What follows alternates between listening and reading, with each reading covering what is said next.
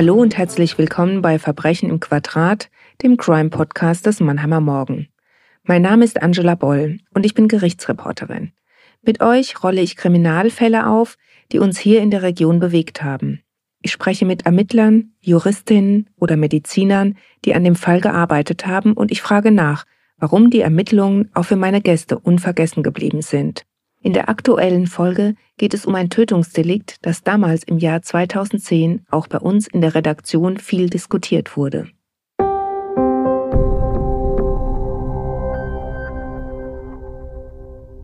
Herbst 2010. Ein 82-Jähriger lebt mit seiner 75-jährigen Ehefrau im Mannheimer Stadtteil Almenhof. Jahrzehnte waren die beiden zufrieden, doch das Zusammenleben mit den wachsenden körperlichen Einschränkungen entwickelt sich immer mehr zur Herausforderung. Insbesondere die Frau ist gesundheitlich stark mitgenommen. Sie leidet an Asthma, Knochenschwund, kann nach einem Beckenringbruch nicht mehr laufen und sie hat sehr starke Schmerzen.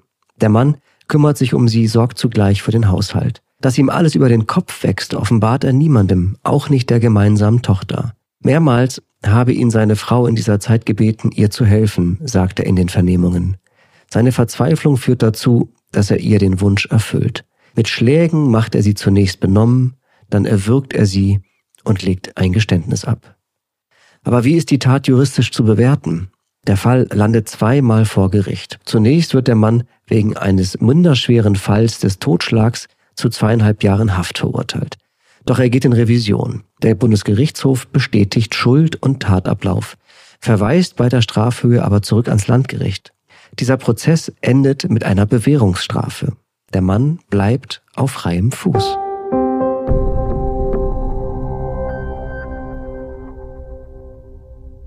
Dieser Fall geht einem ja schon unter die Haut, wenn man noch gar nicht viel weiß über das Ehepaar, das Leben, das sie geführt haben und die näheren Umstände, die den Mann letztlich dazu gebracht haben, seine Frau zu erwürgen. Beklemmende Geschichte. Mit diesen Worten hat damals mein Kollege Timo Schmidhuber seinen Kommentar zum ersten Urteil überschrieben.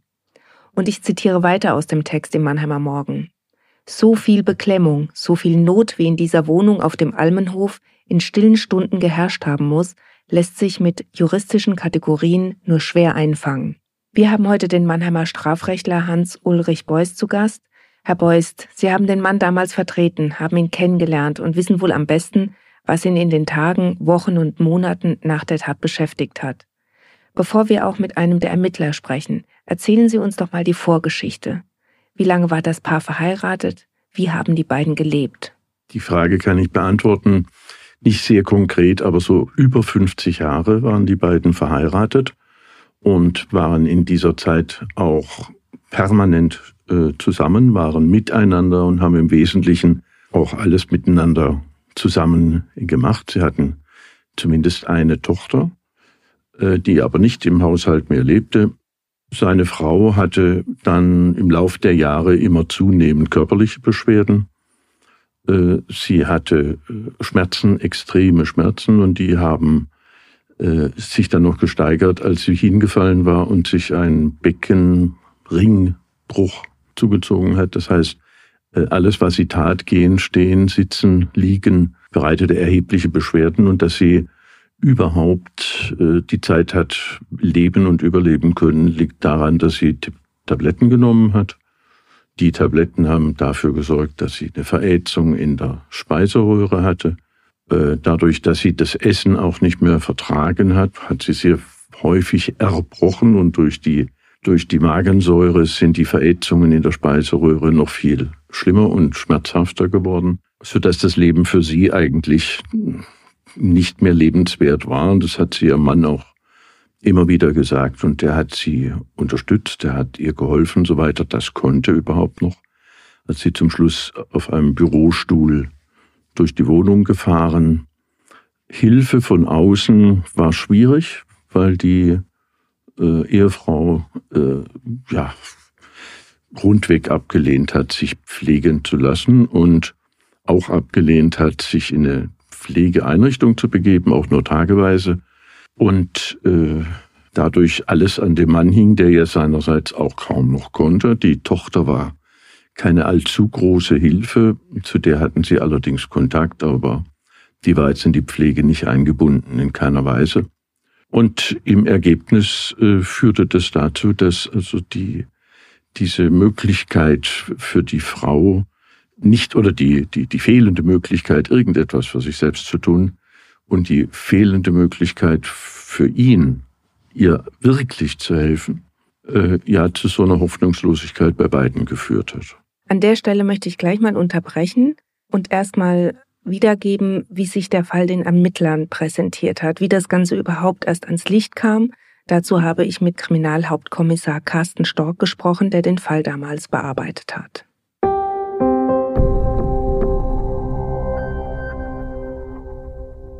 Herr Stork, herzlich willkommen bei Verbrechen im Quadrat. Wir haben Sie eingeladen, damit Sie uns von den Ermittlungen in dem Fall berichten. Man möchte ja meinen, dass Sie in der Sache gar nicht so viel zu tun hatten. Der Mann war ja schließlich geständig. Hat er denn auch selbst angerufen bei der Polizei? Nein, er selbst hat nicht angerufen. Er hat seine ähm, Tochter angerufen, verständigt, dass er der Mama was Schlimmes angetan hat und dass sie doch bitte zu ihm kommen, kommen möge, weil er glaubt, dass er die Mama umgebracht hat.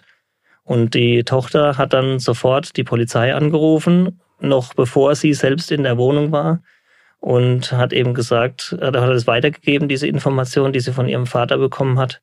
Und dann sind auch gleich die ersten Streifenwagen in die Wohnung gefahren und haben das Bild bestätigt bekommen, dass da tatsächlich eben eine tote Person in der Wohnung liegt.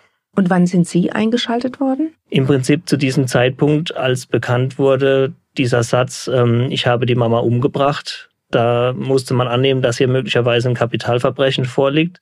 Und dann wurde die Kriminalpolizei ähm, in Kenntnis gesetzt und wir haben uns dann eben auch umgehend fast zeitgleich mit der Schutzpolizei in die Wohnung begeben.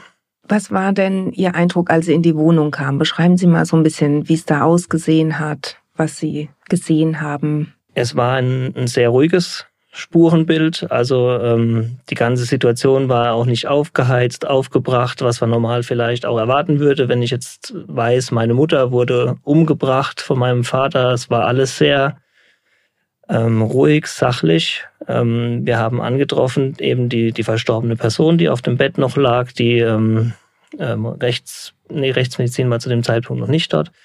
Die ähm, Streifenpolizei war noch ähm, vor Ort.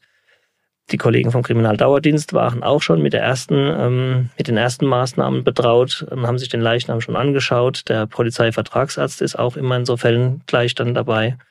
Ähm, und eben auch der ähm, Täter saß quasi neben dem Bett noch in einem Stuhl drin und wirkte einfach bedrückt und hat vor sich hingestarrt. Hat gar nicht groß auf unsere Anwesenheit oder die Anwesenheit von diesen vielen Einsatzkräften ähm, reagiert.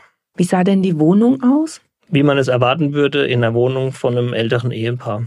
Das war eine ganz normale, saubere, gepflegte Wohnung von einem üblichen Rentner-Ehepaar. Sehr sauber, alles zusammengelegte Kissen, zusammengelegte Decken. Ähm also erstmal keine Anzeichen für eine Überforderung oder? Überhaupt nicht. Es war alles geordnet, ähm, sah nach einem sauberen Haushalt aus. Wie sind Sie dann vorgegangen? Ja, wir hatten ja dieses ähm, vermeintliche Geständnis, weil er ja gesagt hat schon am Telefon, dass er die seine Frau quasi getötet hat. Ähm, grundsätzlich müssen wir das natürlich verifizieren, dann solche Angaben und schauen, ob das auch mit dem objektiven Befund dann übereinstimmt, was er hier sagt, ähm, und haben dann eben ihn mitgenommen und ihn ausführlich dann befragt. Er hat dann tatsächlich nochmal gesagt, ähm, dass sie nicht mehr leben wollte. Sie, ähm, sie wäre schwer krank gewesen, ähm, hätte mehrfach immer gesagt, Heini, helf mir. Ähm, sie hat über Schmerzen geklagt, die sie wohl akut auch ähm, geplagt hatten, diese Schmerzen. Und das waren dann alles Sachen, die wir eben zu überprüfen hatten in der Folge. Also wir mussten dann schauen, stimmt das mit den Schmerzen? Gab es entsprechende Vorerkrankungen? Gab es akute Erkrankungen, so wie er es dann uns eben auch geschildert hat? Das konnte man dann alles verifizieren und später eben auch der eigentliche Tatablauf, wie er ihn uns geschildert hat. Er hat eben gesagt, dass sie ihm morgens wieder über Schmerzen geklagt hätte und ähm, gesagt hätte, helf mir. Und daraufhin hätte er sich entschlossen, dass heute setze ich es um, heute mache ich es, heute helfe ich ihr. Hat ihr dann einen Kinnschlag verpasst, ähm, dass sie ähm, bewusstlos werden würde, so war seine Hoffnung und hat sie dann eben auch ähm, mit den bloßen Händen erwürgt. Jetzt haben Sie äh, gesagt, es hat eigentlich alles mit dem übereingestimmt, was er auch gesagt hat. Müssen Sie trotzdem nochmal, Sie haben es ja jetzt eben schon angedeutet, nochmal alles nachvollziehen können? Das heißt, es geht trotzdem Obduktion, trotzdem Umfeldbefragung. Dieses ganze Programm läuft trotzdem, obwohl der Fall scheinbar eindeutig ist? Das ist eine grundsätzliche Arbeit in einem Todesermittlungsverfahren, insbesondere bei einem Kapitaldelikt. Dann gehört zum einen eine Obduktion ist da unumgänglich. Ähm, da muss einfach die Todesursache definitiv festgestellt werden. Nicht, dass er da im Irrtum vielleicht davon ausgeht, jemand getötet zu haben und derjenige war schon tot möglicherweise. Das ist ja durchaus auch denkbar. Ähm, das muss schon genau verifiziert werden. Ist es dann eben auch mit den Handlungen, die der Täter beschreibt, so in Einklang zu bringen? Die Nachbarschaftsbefragung eben auch. Gab es irgendwelche Streitigkeiten vorher möglicherweise? Ich meine, er sagt, sie wollte sterben. Ähm, das ist natürlich deutlich dann das äh, strafmildernder, als wenn das von ihm eine Tat ist, die er geplant hat, weil er möglicherweise auch überfordert war. Das war so das Hauptaugenmerk in unseren Ermittlungen eigentlich auch zu gucken, kam die Initiative ausschließlich von ihm oder hat sie tatsächlich diesen Todeswunsch gehabt? Und konnten Sie den Wunsch belegen? So definitiv, wie er es gesagt hat, konnten wir es nicht. Also ein Wunsch zu sterben war so in dieser Form nie ausgedrückt worden von ihr. Diese Äußerungen derart konnten wir im Umfeld nicht belegen. Vielen Dank für das Gespräch, Herr Stork.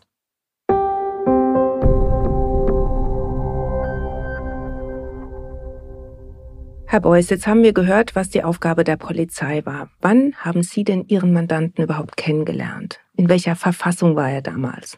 Wenn ich mich recht erinnere, war das relativ unmittelbar nach der Tat, also jetzt nicht äh, Stunden, aber es muss gewesen sein, ein, zwei Tage später, äh, dass ich das Mandat angetragen bekommen habe, habe das Mandat übernommen. Er war ja eine Weile noch in der Psychiatrie, weil er nach der Tat, unter anderem, weil er nach der Tat auch versucht hat, sich selbst zu äh, töten und das war ja eine der Indikationen, ihn erstmal äh, unterzubringen, aber das dauerte nur wenige Zeit. Dann zog er, weil er ja in der Wohnung, in der die Tat begangen worden war, von ihm auch nicht leben konnte, leben wollte, äh, und die am Anfang ja auch noch von der Spurensicherung quasi beschlagnahmt war, lebte er bei seiner Tochter. Und bei seiner Tochter, da habe ich ihn dann besucht. Was hat er für einen Eindruck gemacht? Den Eindruck eines enorm beherrschten Menschen, eines Menschen, der, der mit ruhiger Stimme und äh, hochemotional, aber sehr betroffen, sehr besonnen. Er hat sofort von sich aus berichtet, was passiert ist und warum es passiert ist. Und äh, das gab es überhaupt gar kein Problem, mit ihm zu, zu reden. Nein. Erzählen Sie mal, wie er mit Ihnen gesprochen hat, wie er Ihnen diese Situation geschildert hat. Er hat es geschildert ähm, eigentlich wie ein Beobachter, gar nicht so sehr wie einer, der jetzt direkt beteiligt war. Aber er hat jetzt als Beobachter sich nicht schön geredet oder seine Tat schön geredet. Er hat berichtet äh, kurz über die lange Zeit zuvor, also die Frage äh, des Zustandes äh, der fortschreitenden Krankheit, der langen Ehe und all dieser Dinge aber äh, ist dann doch auf die Tat sehr schnell eingegangen. Das war das für mich an sich so verwunderliche. Das wird häufig bei Tätern ausgeklammert und äh, oder nur am Rande kurz angesprochen. Nein, er wollte darüber reden, was passiert ist. Er hat den Tag, den Morgen und all das, was an dem Morgen passiert ist, sein Verhalten, die Tatausführung und das, was er anschließend äh, gemacht hat, ja absolut ruhig und auch im Übrigen wahrheitsgemäß und ohne zu beschönigen oder auszuschmücken oder sonst irgendetwas äh, berichtet, ja. Also wie ein Berichterstatter im wahrsten Sinn des Wortes. War das außergewöhnlich? Ich meine, Sie sind ein sehr erfahrener äh, Verteidiger. Es wird nicht das erste Mal gewesen sein, dass Sie auf jemanden getroffen sind, der was seiner Lebensgefährtin oder seinem Lebensgefährten angetan hat. War diese Begegnung anders als die anderen? Ja, ich würde sagen, sie war äh, diametral anders als alles andere, was ich bis jetzt erlebt hatte. Denn ähm, normalerweise ist eine hochemotionale Situation da, ist ein Streit da, ist eine Auseinandersetzung da. häufig ist ein ja, Abstreiten oder ein nach Gründen suchen, warum man das gemacht hat oder ein gar Bestreiten äh, anzutreffen. Und äh, in diesem Fall eine klare, ohne Wenn und Aber, ruhige Darlegung und die Frage, wie es für ihn weitergehen sollte, wusste er sehr genau, er wusste, dass er vor Gericht gestellt wird. Er ging davon aus, dass er ins Gefängnis muss, was nicht der Fall war. Also es war, es war ein Mann, wie ich in, wie ich noch nie eine Person in so einer Situation anschließend erlebt habe. Beschreiben Sie uns mal den Mann. Wie hat er ausgesehen? Wie hat er gesprochen? Er hat gutes Deutsch gesprochen. Er hat eine sehr gute Fähigkeit gehabt zu formulieren. Er hat ohne Es und Os berichtet. Er wusste, worauf es ankommt. Er hatte eine ruhige Stimme. Er war ein nicht korpulenter, ein kräftiger Mensch, ein Mann, der hat ja auch jahrelang gearbeitet, also ein kräftiger Mann auch, der mit den Händen gearbeitet hatte. Ausgesprochen höflich, ausgesprochen höflich, also von einer auch selten in solchen Situationen anzutreffenden Höflichkeit. Und äh, er war ein angenehmer Gesprächspartner und sie wäre nicht im Ansatz drauf gekommen, dass dieser Mann kurz zuvor ähm, seine Frau getötet hat. Das war also außergewöhnlich. Er war ja über 80 Jahre schon zu diesem Zeitpunkt, aber geistig fit äh, in jedem Falle. Der wusste A, was er getan hat, was vorher war und was hinterher passieren wird. Und er hat sehr schnell Vertrauen zu mir aufgebaut, was ja auch nicht immer der Fall ist, nicht? Da hat man was Schlimmes getan, dann kommt ein wildfremder Mensch und will jetzt von einem Details und, und Privatestes, Intimstes wissen, da ist natürlich auch erstmal eine gewisse Abwehrhaltung.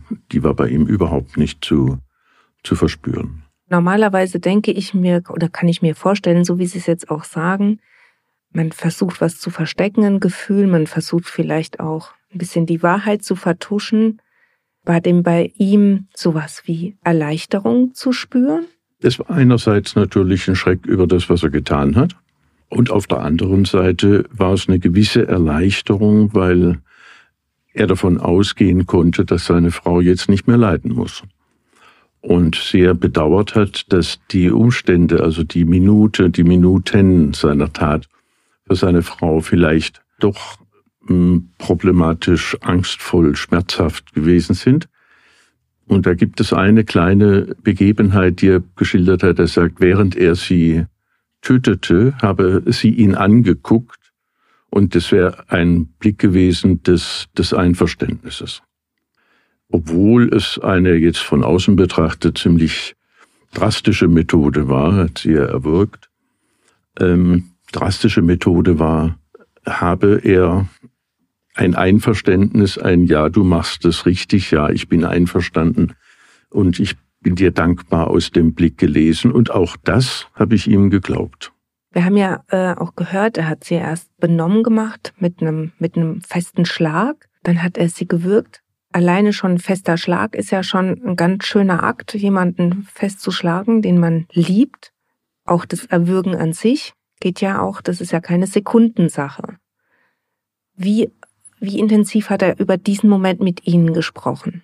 Er hat auch da relativ klar gesprochen. Also er hat gesagt, er habe äh, in seiner Hilflosigkeit sie tatsächlich betäuben wollen. Er hatte ja keine Gelegenheit, irgendwas anderes zu machen. Es gab kein Gift zu Hause, es gab kein Rauschgift zu Hause, es gab keinen Schnaps zu Hause, er trank ja nicht. Ähm, er hatte also keine andere Möglichkeit äh, zu stechen oder sonst irgendeine ein Werkzeug oder ein Schlaginstrument zu benutzen oder eine sonstige Waffe, das war für ihn absolut unmöglich. Ja. Also auf sie einzuschlagen jetzt mit einem, irgendeinem Gegenstand war für ihn unmöglich. Also es blieb nur diese sehr intim körperliche Bewegung und, und, und Handlungsweise. Und die dauert natürlich Minuten, klar. Aber die, äh, er war in dem Augenblick sich klar, er muss so lange zudrücken, weil sonst wird ja alles noch viel schlimmer. Also er hatte beschlossen, sie aus seiner Sicht zu erlösen und er musste jetzt notwendigerweise das so lange machen, bis er erlöst war. Und dabei geholfen hat ihm dieser Blick, den er da beschrieben hat, ähm, der es ihm leicht gemacht hat. Und ich glaube, dieser Blick, der war auch geeignet, dass er später sagte, es ist verboten, was ich gemacht habe, aber es war dann doch richtig. Also war es ganz wichtig für ihn, dass er Kontakt hatte in dem Moment zu seiner ja. Frau. Er hätte sie ja auch zum Beispiel mit einem Kissen ersticken ja, können, ja, aber er wollte das genau. Das wollte er ganz offensichtlich nicht, sondern er wollte quasi dieser Blickkontakt heißt, wir sind jetzt auch in der Situation äh, beieinander und sehr eng beieinander, was ja beim Schlag mit dem Knüppel oder mit Hammer nicht der Fall gewesen wäre. Wie war das denn an dem Tag? Ist er morgens aufgestanden und hat beschlossen, heute ist der Tag? Oder gab es ein spezielles Erlebnis, was ihn so entschlossen gemacht Nein, hat? Nein, das gab es nicht. Das war ja so wie jeden Tag eigentlich. Sie konnte ja eigenständig das Bett kaum verlassen. Und er hat ihr also geholfen beim sich erheben, also dass sie auf dem Bett sitzen konnte, auf der Bettkante sitzen konnte. Und da hat sie wieder wie immer, eigentlich wie die ganzen letzten Monate, äh, geklagt, wie schlecht es ihr ginge und sie wolle nicht mehr leben. Und insbesondere, er soll ihr doch helfen. Sie hat nie gesagt, er soll sie töten, er soll sie umbringen, er soll sie vergiften oder was weiß ich. Hat sie nie zu ihm gesagt, immer nur, er soll ihr helfen. Und für ihn war das Helfen, sie, ja, sie zu befreien von, von dem, was sie da erleiden muss. Und das war es wohl auch, was sie ihm damit sagen wollte. Und das war jetzt nicht das erste Mal, aber in dieser konkreten Situation an eben diesem Tag kam dann dieser, dieser Gedanke, ja, wie der Blitz vom Himmel. Und er hat ihn auch dann ohne längeres Warten umgesetzt. Dann kam der Schlag. Die Tat war eigentlich genauso hilflos, äh, auch in der Wahl der Mittel, wie er zuvor in der Pflege seiner Frau hilflos war. Also er wäre nie auf die Idee gekommen, ein, oder auch die Frau nicht, einen Rollstuhl anzuschaffen, sondern es war, man hat gesehen, dass da so ein alter äh, Bürostuhl, also kein Sessel, sondern ein ganz normaler, einfacher Stuhl mit Rollen dran war. Und das war dann sozusagen der Rollstuhl. Aber es stellt sich natürlich schon die Frage, warum das Umfeld überhaupt nicht wahrgenommen hat, was sich da entwickelt hat. Haben die Leute nicht gemerkt, dass, dass eine ganz klare Überforderung vorliegt oder wollten sie auch, dass es niemand merkt? Die, glaube ich, hatten keine große Chance, es überhaupt zu merken, weil es es nicht gab.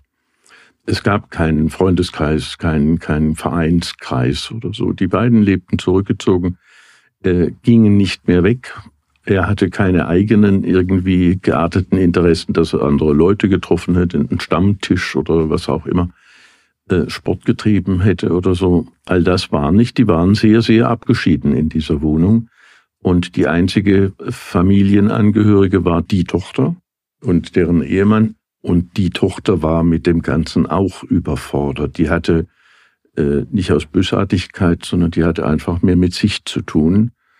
Ähm, als dass sie da jetzt hätte in irgendeiner Form helfen können. Und dazu kam, wenn die mal gefragt hat, na, wie geht's, dann hieß es immer, alles in Ordnung, das kriegen wir, kriegen wir alles schon hin. Und das stimmte zwar so nicht, aber immerhin, die Tochter hat mal gefragt, aber sie hat keine konkrete Antwort gekriegt. Oder nur eine abwehrende Antwort. Wie hat denn die Tochter diesen ganzen, diese ganze Situation aufgenommen? Das war für mich auch schwierig, weil ich in anderen Fällen schon erlebt habe, dass die Familienangehörigen äh, sich selbst ein Urteil bilden, ein negatives oder ein positives Urteil bilden oder auch versuchen, Schuld klein zu reden oder Schuld groß zu reden, je nachdem. Das war in dem Fall nicht der Fall. Die Tochter saß daneben und hat dem Ganzen zugehört, hat nichts gesagt, hat aber ihrem Vater keinerlei Vorwürfe gemacht. Und äh, er konnte ihr dann bis, zur, bis zum Prozess und während des Prozesses auch bei ihr leben. Also äh, sie hat die Tat sicherlich nicht gebilligt, aber ich denke, sie hat sie in ihrer Möglichkeit, soweit sie das konnte, verstanden. Und sie hat es ihm nicht vorgeworfen. War das Motiv tatsächlich Überforderung? Es war Überforderung gepaart mit, so komisch das jetzt klingen mag, mit Liebe. äh, hätte er in seiner Hilflosigkeit eine andere Möglichkeit gesehen, ihr zu helfen. Ich meine, die finanziellen Verhältnisse waren auch bescheiden. Ähm, dann hätte er, glaube ich, alles gemacht, um ihr zu helfen, sie in jedes Krankenhaus gebracht, jedes Medikament gekauft, jeden Arzt aufgesucht. All das war ihm finanziell und von seiner Sicht der Dinge nicht möglich und weil seine Frau es nicht wollte, dass man irgendwas nimmt, wo man sie oder ja, wo man sie auseinanderbringt, zum Beispiel durch eine Trennung im, im Krankenhaus. Und ähm, ja, das, deswegen ist dieses Wort Tötung aus Liebe, so eigenartig das auch klingen mag in dem Zusammenhang, ich glaube auch in dem Fall schlicht und ergreifend angebracht. Natürlich auch Überforderung, ganz klar. Wie, wie wurde das in der Anklage oder wie wurde es am Anfang gewertet? An dem Fall sind mehrere außergewöhnliche Dinge auch äh, von anderen Personen zu verantworten. Zum einen ein Staatsanwalt, der damalige Oberstaatsanwalt Ulrich, der von Anfang an, die Polizei hat ja wie immer in diesen Fällen natürlich gefragt, ob, ob ein Antrag auf Haftbefehl gestellt wird. Und das hat er schon im ersten Gespräch wohl mit den ermittelnden Beamten ja ganz klar gesagt, nein, das würde nicht geschehen. Ich nehme an, auch der ermittelnde Beamte, also der vor allem nicht nur die Uniformierten, die zuerst am Tatort waren, sondern auch die Ermittler, hatten eine sehr große Empathiefähigkeit. Der Ulrich als Oberstaatsanwalt hatte sie und auch der später der Vorsitzende des Gerichts, der ja auch eher bekannt war für seine für das etwas spröde und sehr formale Umgehen mit, mit Sachverhalten. Auch der äh, entwickelte dem Verfahren eine ausgesprochene Empathie. Das war, das war tatsächlich, das war in jeglicher Beziehung außergewöhnlich doch. Als was wurde er denn angeklagt? Angeklagt wurde er als Totschlag als Totschlag ähm, ist, man hätte ja juristisch, der Formalist hätte ja juristisch äh, auch an, an Mord denken können, also Heimtücke oder, oder ähnliches. Aber zu dem Ergebnis kam zu Recht und glücklicherweise der Staatsanwalt nicht. Ähm, auch meine Einschätzung war die, ich ging ja einen Schritt weiter und äh, war der Auffassung, es handle sich um Tötung auf Verlangen. Das hat das Gericht später aber auch nicht zugesehen, auch die Staatsanwaltschaft nicht zugesehen mit dem Hinweis, dazu hätte es irgendeiner einer konkreten Aufforderung bedurft. Und die Aufforderung, die konnte man quasi darin sehen, dass der Mann nach 50, 55 Jahren Ehe quasi in jedem Blick, in jeder Geste wusste, was sie meinte, mit all dem, was sie sagte und tat. Aber das Gericht ist dem im Ergebnis nicht gefolgt und hat dann wegen Totschlags verurteilt, hat äh, keinen rechtlichen Hinweis gegeben, dass auch Mord vorliegen könnte, hat es geprüft gehabt, aber dann doch verneint und äh, hat dann wegen Totschlags verurteilt. War Ihnen, Sie sind ja erfahrener Jurist, von vornherein klar, dass diese Geschichte Tötung auf Verlangen am Ende nicht durchgehen wird? Es war mir klar, dass es zumindest schwierig wird, weil es ja vom Gericht verlangt hätte, oder ich will anders noch dazu sagen, bei der Tötung auf Verlangen muss ja immer geprüft werden, ob das Verlangen echt ist. Also wenn der Täter muss wissen, dass das Verlangen wirklich echt ist. Und hier haben wir noch nicht mal ein Verlangen im klassischen Sinne, sondern das war eine Interpretation. Also äh, insofern haben wir hier zwei Hürden, bevor man zum Tö zur Tötung auf Verlangen kommt. Dass das keine Momententscheidung seiner Frau war, das war ihm schon klar. Aber dass er jetzt aktiv werden soll, hat sie ihm nie gesagt und er hat sie das auch nie gefragt. Also insofern waren schon zwei Hürden juristischer Art vor dem Töten auf Verlangen, ganz klar. Jetzt haben Sie ja schon geschildert, dass in dem Fall ist schon die Empathie auch, wenn man das so sagen kann, der Gegenseite, also der Staatsanwaltschaft, ähm, außergewöhnlich war. Wir haben deshalb in diesem besonderen Fall auch mal noch den Oberstaatsanwalt Stefan Ulrich, den Sie ja schon erwähnt hatten, auch im Gespräch gehabt. Da hören wir jetzt mal rein.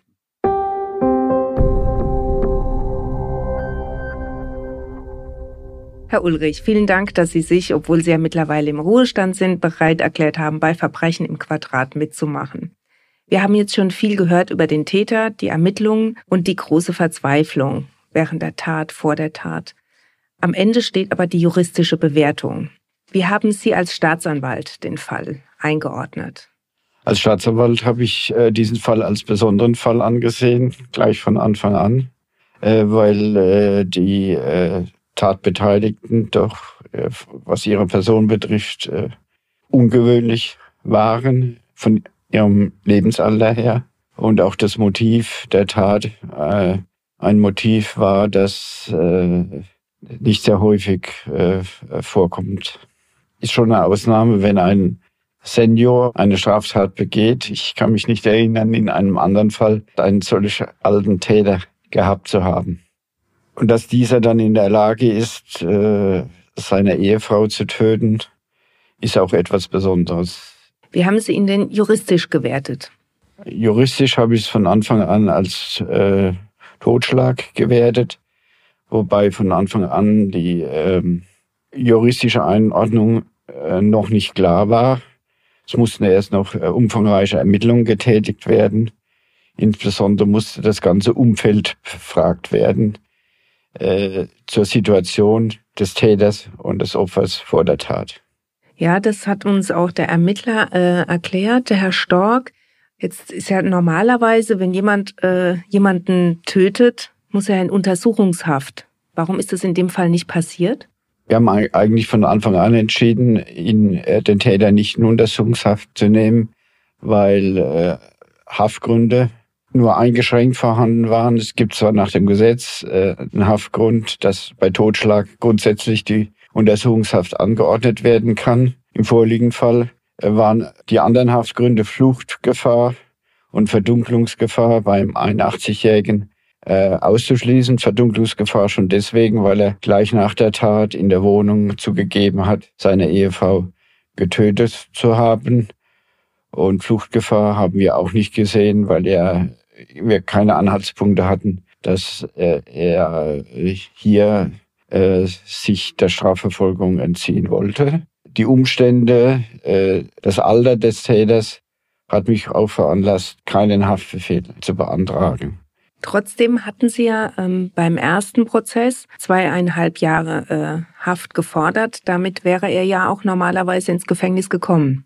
Das ist richtig, aber äh, die Anordnung der Untersuchungshaft äh, ist ja nur notwendig, wenn, wenn man weiß, dass der Täter äh, oder er glaubt zu wissen, dass der Täter möglicherweise äh, sich der Strafverfolgung entziehen wird. Und auch äh, bei der verhängten Freiheitsstrafe, die damals auch verhängt wurde, die zwei Jahre, sechs Monate, sahen wir nicht die Gefahr, dass der Angeklagte sich dem Urteil nicht stellen wird. Dass er am Ende auf freiem Fuß geblieben ist nach, dem, nach der Revision. Ist es für Sie ein Urteil, das auch in Ordnung geht so oder was, was Sie im Nachhinein geärgert hat? Das hat mich überhaupt nicht geärgert. Äh, es war sowieso äh, sehr schwierig, hier ein angemessenes Strafmaß zu finden. Äh, vergleichbare Fälle gab es damals praktisch keine. Die Einschätzung, ob jetzt eine Freiheitsstrafe ohne Bewährung verhängt wird oder mit Bewährung, war eine sehr schwierige Einschätzung, die von vielen Argumenten für und wider getragen wurden. Und ich war in der ersten Verhandlung der Auffassung, dass hier äh, kein, keine Bewährung zu verhängen war aufgrund der Tatumstände insgesamt. Eine Strafe zur Bewährung hätte sich jederzeit auch äh, argumentativ äh, rechtfertigen lassen. Wir werden später jetzt auch noch hören, dass der Richter in seinem Urteil darauf aufmerksam gemacht hat, ähm, dass der Täter einen Antrag auf ein Gnadengesuch stellen kann. Können Sie mal erklären, was das ist? Also ein Gnadengesuch ist eigentlich die Ultima Ratio äh, für den Täter, wenn er mit dem Urteil nicht zufrieden ist und äh, die Gerichte äh, bis zur letzten Instanz rechtskräftig entschieden haben. Grundsätzlich ist ein Gnadengesuch möglich.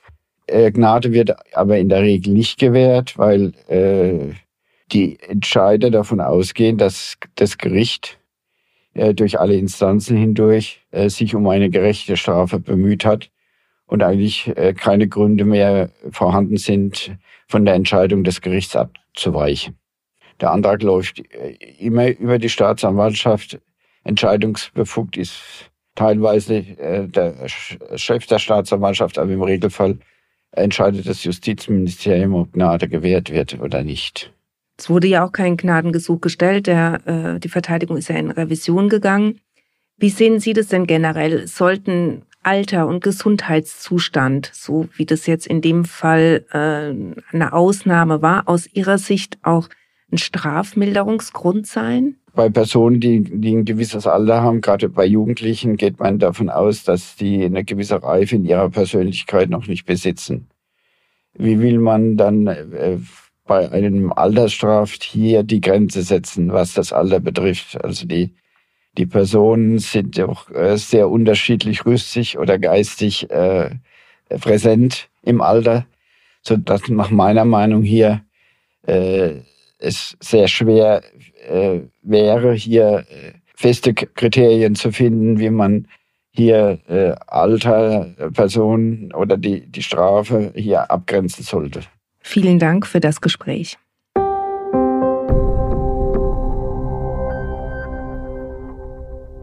Herr Beuys, kommen wir nochmal aus Ihrer Sicht zurück zum Prozess. Ähm, das Urteil lautete zwei Jahre und sechs Monate und eben keine Bewährung. Was hat es für Sie bedeutet? Das war sicherlich nicht überraschend für mich. Äh, überraschend und schön war, dass das Gericht ja vorher in der Hauptverhandlung schon äh, sehr empathisch auf den äh, Beschuldigten zugegangen ist, ebenso die Staatsanwaltschaft. Ich kann auch da den Staatsanwalt nur loben. Er hat mit den zwei Jahren, sechs Monaten natürlich dem Gericht eröffnet, in einen Bereich zu kommen, äh, in der die Chance zumindest auf eine Bewährung besteht. Das Gericht ist dem nicht gefolgt. Das Gericht hat es auch begründet und hat gesagt, also es bleibt letztlich die Tötung eines Menschen, es ist ein Totschlag und ähm, da äh, würde sich die Möglichkeit einer Bewährung nicht auf den ersten Blick eröffnen, hat deswegen eine Strafe verhängt, die nicht zur Bewährung ausgesetzt werden kann, zwei Jahre, sechs Monate. Und dann kam etwas, was bis dato ich noch nie erlebt hatte, nämlich dass ein Vorsitzender, und da kommt auch, denke ich, die enorme Empathie dieses Richters äh, zum Ausdruck, ähm, gesagt hat, dass er natürlich die Chance für ihn sieht, dass er letztlich die Strafe nicht antreten muss, vielleicht äh, im freien Vollzug, im offenen Vollzug die Strafe verbüßen kann oder, und dann kam quasi ein, ein besonderer Moment, er solle rechtzeitig über einen Gnadenantrag nachdenken. Also ein Richter, der sagt, ich muss dich jetzt verurteilen, ich kann es nicht ändern, aber ich sehe als Richter, dass du vielleicht eine Chance hast, mein Urteil im Gnadenwege zur Bewährung ausgesetzt zu bekommen. Also das war schon außergewöhnlich. Es war außergewöhnlich. Nichtsdestotrotz haben Sie es erstmal damit versucht und Rechtsmittel eingelegt. Ich habe Revision eingelegt, ja, und wir haben die Revision auch durchgeführt. Ich muss offen gestehen, ich hatte nicht so riesige Hoffnung, dass, das, äh, dass der Bundesgerichtshof hier zum Ergebnis kommt, dass dieses Urteil falsch wäre. Zum einen war es formal korrekt geführt worden, das Verfahren, und zum zweiten ist die Strafe nun nicht außerhalb jeglicher äh, Strafrahmen. Gleichwohl, auch da zu meiner Überraschung hatte das, äh, hatte der Bundesgerichtshof, hatte der Senat das Urteil aufgehoben, im, zumindest im Bereich des Strafmaßes und nochmal zurückverwiesen an das Landgericht, eine andere Strafkammer des Landgerichtes mit dem quasi Auftrag, noch einen weiteren Milderungsgrund zu prüfen. Und dieser Milderungsgrund könnte, dann hat das äh, Gericht, das Bundesgericht, äh, auch dargelegt, wo dieser Milderungsgrund liegen könnte. Und in der nächsten Verhandlung äh, wurde dann dieser Milderungsgrund nochmal besprochen, wurde angewendet und es kam dann zu zwei Jahren auf Bewährung. Und was war der Milderungsgrund? Ich kann es Ihnen beim besten Willen nicht sagen. Es war innerhalb der Urteilsbegründung eine festgestellte Tatsache, also die Feststellungen ein Teil des Urteils, bei denen der Bundesgerichtshof der Meinung war, hier hätte diese Feststellung eigentlich zu einer milderen Beurteilung beim Strafmaß führen sollen. Und das war natürlich, wenn man zwischen den Zeilen liest, schon der Wink, man solle doch nochmal drüber nachdenken und dann gegebenenfalls zu einer milderen Strafe, und das konnte ja dann nur die Strafe zur Bewährung sein äh, kommen. Sie hatten ja am Anfang des Gesprächs ähm, erzählt, dass der Mann eigentlich mit allen Folgen gerechnet hat. Also offenbar auch damit, dass er möglicherweise doch im Gefängnis äh, landen könnte. Wie hat er denn auf das erste Urteil reagiert und dann auch auf das folgende zweite? Absolut ruhig, ohne jegliche ohne jegliche Emotionsäußerung. Also er hat nicht sich gefreut, sondern er hat mit seiner Miene, wie sie immer war, dieser ruhigen Miene mir äh, sehr inständig gedankt. Und er hat sich beim Gericht bedankt und dann hat er das Taxi bestiegen und ist zu seiner Tochter gefahren. Und damit äh, war der Kontakt erstmal rum und dann haben wir in der Zwischenzeit bis zur Entscheidung des Bundesgerichtshofs und dann der neueren Hauptverhandlung beim Landgericht ein, zwei Mal miteinander Kontakt gehabt, um zu sehen, wie es ihm geht und was er jetzt so macht. Hat sich nicht viel verändert gehabt bei ihm. Und als er dann hörte, dass es zu einer neuen Verhandlung kommt, äh, war er erfreut. Aber auch nicht, nicht dieses Hurra, wir haben gewonnen, sondern er hat sich da in die Hände von Juristen begeben und sagte quasi, wenn der Bundesgerichtshof das so sieht, dann soll es so sein.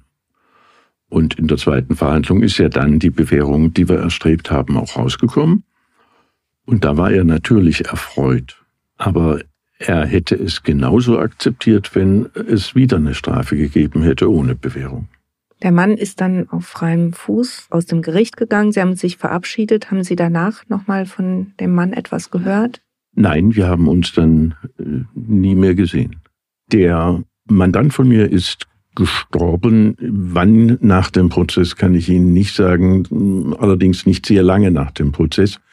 Und besonders traurig, auch seine Tochter ist noch vor ihm gestorben, sodass er dann seine letzten Tage ganz gänzlich allein war.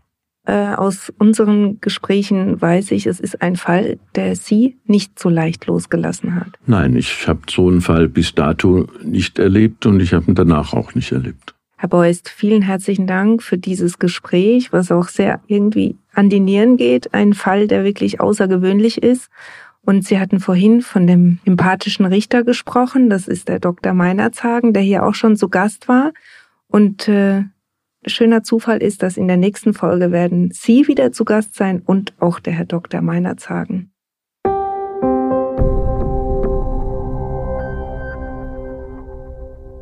Das war Verbrechen im Quadrat, der Crime-Podcast des Mannheimer Morgen. Mein Name ist Angela Boll und ich freue mich über euer Feedback an podcast.mamo.de.